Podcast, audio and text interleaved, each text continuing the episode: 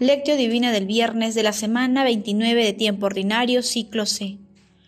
Cuando te dirijas al tribunal con tu adversario, haz lo posible por llegar a un acuerdo con él.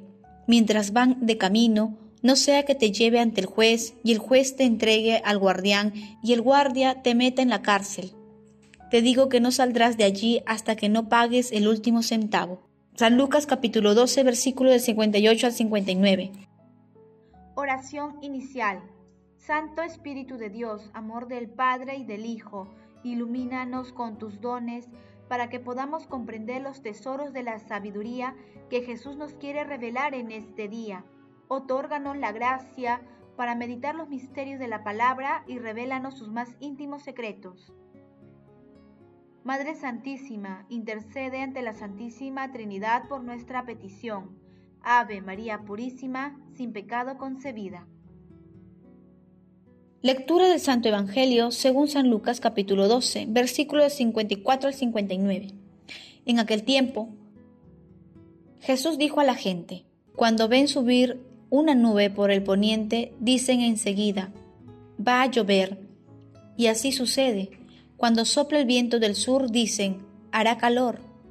Y así sucede hipócritas, si saben interpretar el aspecto de la tierra y del cielo, ¿cómo no saben interpretar el tiempo presente?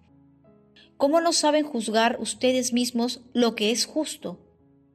Cuando te dirijas al tribunal con tu adversario, haz lo posible por llegar a un acuerdo con él mientras van de camino. No sea que te lleve ante el juez y el juez te entregue al guardia y el guardia te mete en la cárcel te digo que no saldrás de allí hasta que no pagues el último céntimo. Palabra del Señor, gloria a ti Señor Jesús. Cada vez que intentamos leer en la realidad actual los signos de los tiempos, es conveniente escuchar a los jóvenes y a los ancianos. Ambos son la esperanza de los pueblos. Los ancianos aportan la memoria y la sabiduría de la experiencia que invita a no repetir totalmente los mismos errores del pasado. Los jóvenes no llaman a despertar y acrecentar la esperanza porque llevan en sí las nuevas tendencias de la humanidad y nos abre al futuro, de manera que no nos quedemos anclados en la nostalgia de estructuras y costumbres que ya no son cauces de la vida en el mundo actual. Papa Francisco. El pasaje evangélico de hoy está referido a dos temas fundamentales. El primero, el llamado de Jesús a aprender a leer con lucidez los signos de los tiempos, y el segundo es una exhortación a la reconciliación con el prójimo antes de que sea demasiado tarde. A través de un ejemplo de la naturaleza, Jesús nos hace ver que la aplicación de los ojos de la mente y del corazón puede servir para identificar y analizar las novedades del momento que nos toca vivir. Así, Jesús pasa de la meteorología al tiempo mesiánico, este último como sinónimo de eternidad. Pasa del análisis humano al discernimiento iluminado por la fe. Jesús también hace un llamado a la reconciliación, es decir, a generar el espacio propicio donde la reconciliación sea posible. Paso 2. Meditación. Queridos hermanos, ¿cuál es el mensaje que Jesús nos transmite a través de su palabra? Nuestro Señor Jesucristo desea que nosotros no solo seamos espectadores de la historia, sino participantes activos del proyecto de la salvación que tiene para la humanidad.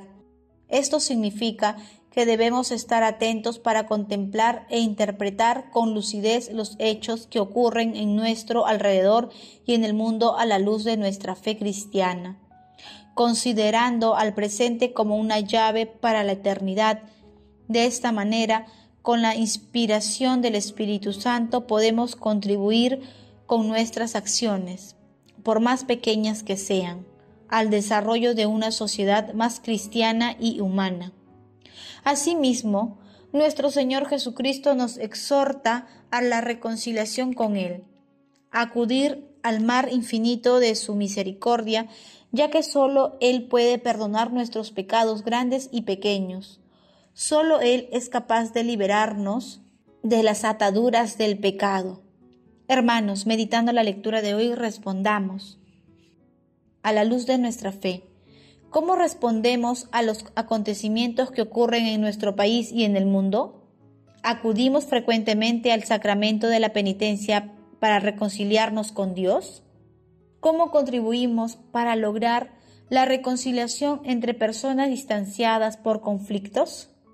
Que las respuestas a estas preguntas nos ayuden a mirar cualquier acontecimiento de nuestras vidas cercano, distante o global a la luz de las enseñanzas de nuestro Señor Jesucristo. Asimismo, acudir a su misericordia cuando pecamos, contribuyendo a la concordia en el mundo como un signo cristiano de todos los tiempos. Jesús, María y José nos aman. Paso 3. Oración. Padre eterno, te ofrecemos el cuerpo, la sangre, el alma y la divinidad de tu amadísimo Hijo nuestro Señor Jesucristo, para el perdón de nuestros pecados y del mundo entero. Por su dolorosa pasión, ten misericordia de nosotros y del mundo entero.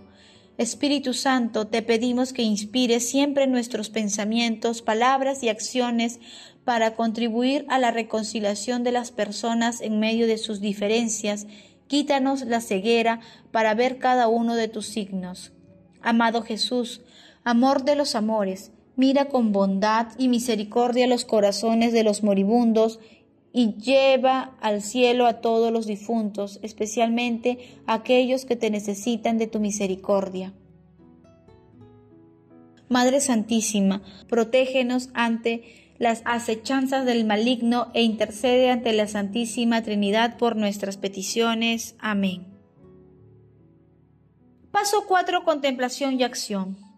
Hermanos, Contemplemos a nuestro Señor Jesucristo con un texto de José de Aldazábal.